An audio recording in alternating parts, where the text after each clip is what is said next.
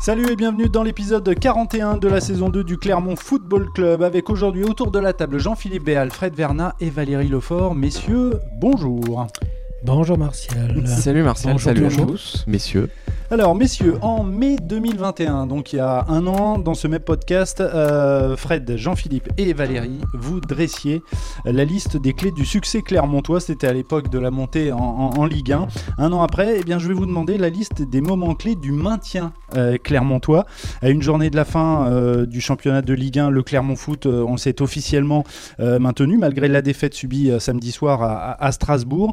Valérie, juste avant qu'on parle de ces moments clés, tu étais à Strasbourg, tu étais à, la Méno, un petit focus sur ce, ce, match, le, ressenti que tu as eu sur place? Bah déjà il y a le ressenti final donc euh, avec le résultat du maintien donc c'est ce qui compte et ce qui prime le plus donc euh, on va d'abord retenir ça puisque On a C'est vu des Clermontois heureux. bah euh, oui voilà ouais. et d'ailleurs il y avait ils y croyaient puisque les t-shirts avaient été préparés euh, Tout à fait. donc euh, T-shirt rouge. comme quoi Ils sont euh, pas superstitieux. ouais non non il y avait pas de Ouais, c'est vrai.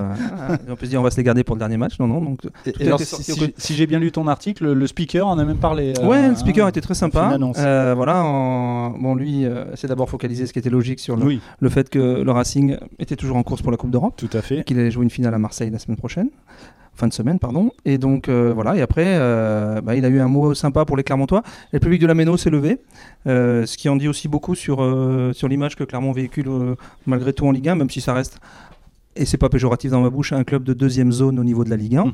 Euh, c'est un club qui a su euh, voilà, acquérir une certaine image et un capital sympathie, je pense, euh, notamment au regard du jeu qui est prôné par, par Pascal Gassien. Parce que bon, il a jamais mis le bus derrière. Il n'y a pas eu d'affolement, il n'y a pas eu de, de cris d'orfraie quand il y a eu ces 5 ou 6 défaites d'affilée. Bon, dans plein de clubs, on aurait viré l'entraîneur. euh, voilà, on serait allé chercher un pompier de service. Il y en a qui sont allés le faire pas très loin d'ici d'ailleurs. Ça leur pas forcément réussi. Et donc, pour toutes ces raisons, voilà, ça reste euh, un, joli end. Alors au classement général, les Clermontois occupent la 16e place avec 36 points, soit 5 points de plus que Metz qui est en position de barragiste avec 31 points. Alors je vous le disais, euh, messieurs, je vais faire appel à votre euh, mémoire et j'aimerais que vous me citiez euh, un match clé, un moment clé dans le processus du maintien du, Clermont Foot en allant au-delà du match face à Montpellier du 8 mai dernier, parce qu'on va tous être d'accord, tous, les quatre, pour dire que bon, ce, match est, important, cette, victoire des Clermontois au, au- Montpied face à, face à Montpellier. Au-delà de ça, est-ce que voilà, il y a un moment, un match euh, clé, euh, Jean-Philippe Je pense, même s'il est assez éloigné euh, de la fin de saison, je pense que la victoire sur Lille euh, a amené quelque chose en plus dans la confiance des, des Clermontois à se dire que il, allait falloir y croire jusqu'au bout, que ça serait sûrement dur jusqu'au bout, mais qu'il y avait toutes les raisons de continuer à y croire, quoi qu'il a, quoi qu'il advienne, quoi qu'il arrive.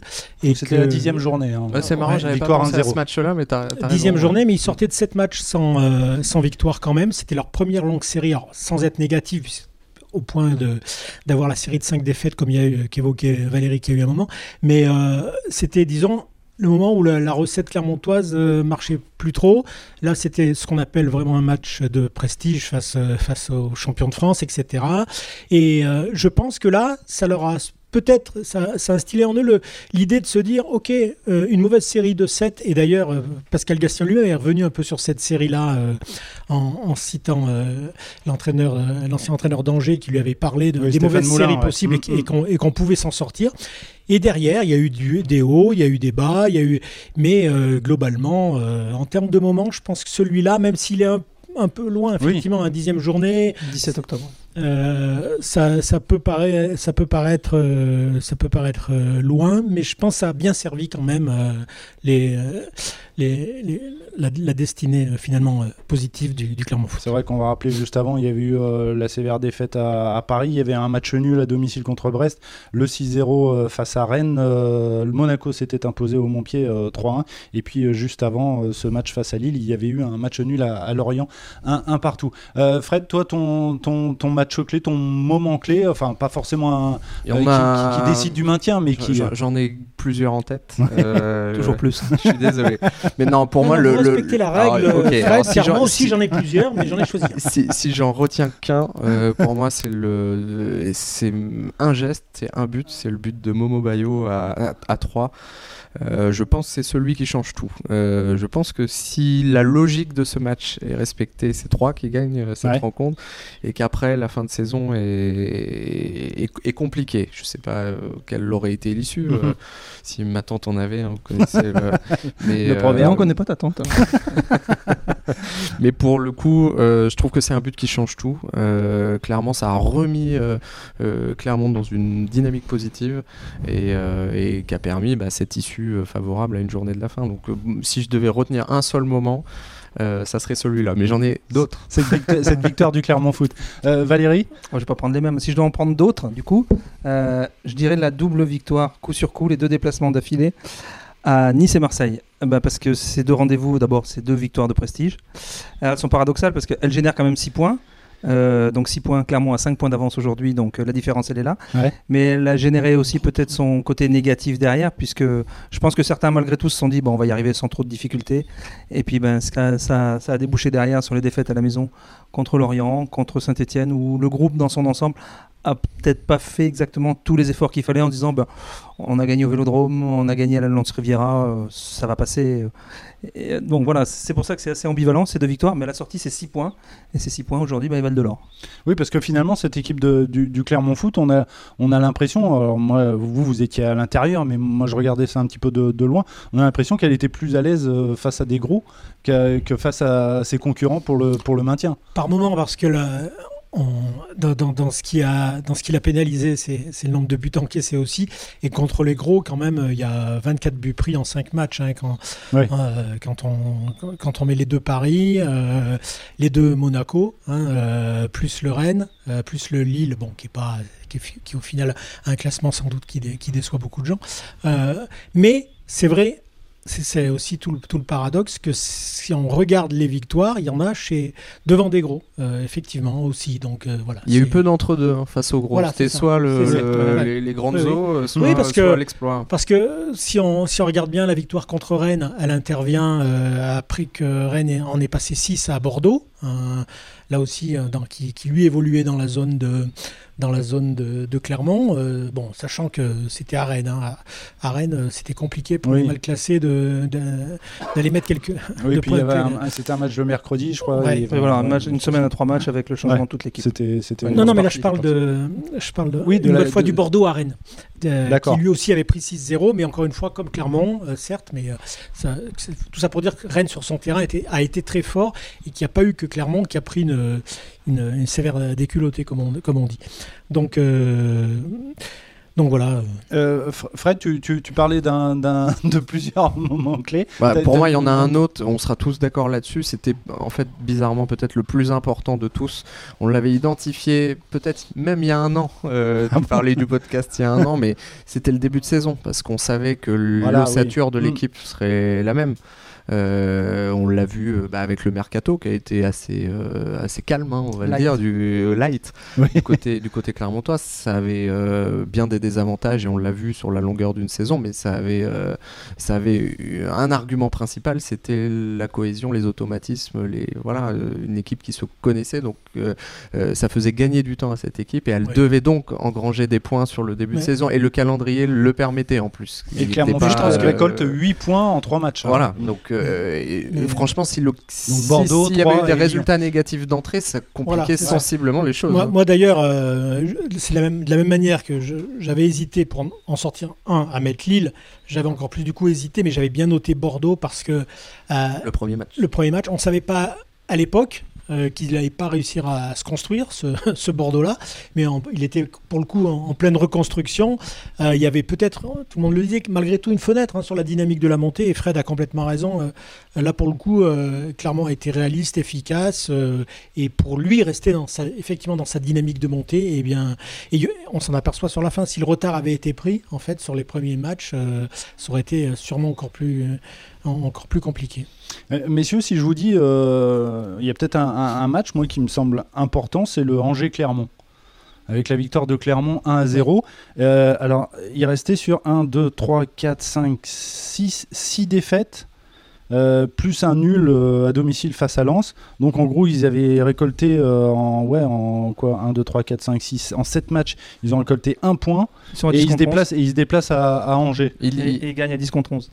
Et ils gagnent un 0 Il est, il est important parce Ils que oui. il y, a- il y a, hum, je trouve que dans la philosophie, c'est un de leurs premiers succès où, euh, où on sent que ça, ça, ça défend. Ils étaient un peu acculés hein, sur ce sur ce match. Tu t'en souviens, Valérie Vous avez Euh, lâché un peu les. On va pas dire que vous avez lâché leur principe de jeu, Oui. mais bon, ils, ils- avait plus mis quand même un, un costume de Oui, tâcheron. compte tenu du Voilà, contexte. ouais. des difficultés, Ouais. des blessés pendant le match, ou Seydou qui joue sur un côté est obligé de se rapatrier en défense centrale. euh, Après, On bricole euh, aussi, Voilà, quoi. ça bricole, mais ça ouais, bricole. sauf que la bricole, en, en, en plus, se, en se euh, tenant les, euh, les coudes, quoi. Donc Ouais. ça- et puis c'est passé. Voilà. Et puis pendant très longtemps, ça reste, ça, c'est resté le, le seul match avec un but décisif Clermont, pour les, en faveur des Clermontois Mm. sur les dernières minutes, puisque Bayo marque sur penalty à la 84e. Et c'est là où on rejoint 3 après à la 88e, dans un style de, de- de match euh, euh, voilà, un, un peu particulier, mais ce qui avait été aussi le cas à Marseille, hein, où euh, euh, eux avaient dit que c'était pas volontaire, mais on avait quand même eu un peu la, la sensation qu'ils ils avaient redescendu un peu d'un cran euh, tout le monde pour. euh, pour tenter de résister, ça leur, ça leur avait souri. Alors messieurs, on l'a dit, il y a des moments clés que vous venez de, de- de citer, euh, des moments forts associés bien sûr à, des victoires du, du- du Clermont Foot, mais il y a aussi euh, des ratages euh, cette saison, ce qui est normal on va dire pour un, pour un promu. Si vous aviez un- des exemples en tête, un exemple qui vous, qui vous revient. Jean-Philippe Euh, quand on va gagner à Nice, quand on s'apprête à avoir un match contre Marseille et qu'on reçoit Saint- Saint-Etienne, le but c'est de, gagner le match aller de, de mémoire. hein. Et euh, on mène 2 à 0. Et, quand on mène 0 à 0, quelle que soit l'équipe qu'on soit, et qu'on a le match en main, euh, là ce jour-là, clairement, euh, avait, euh, Fred peut en, témo- en témoigner.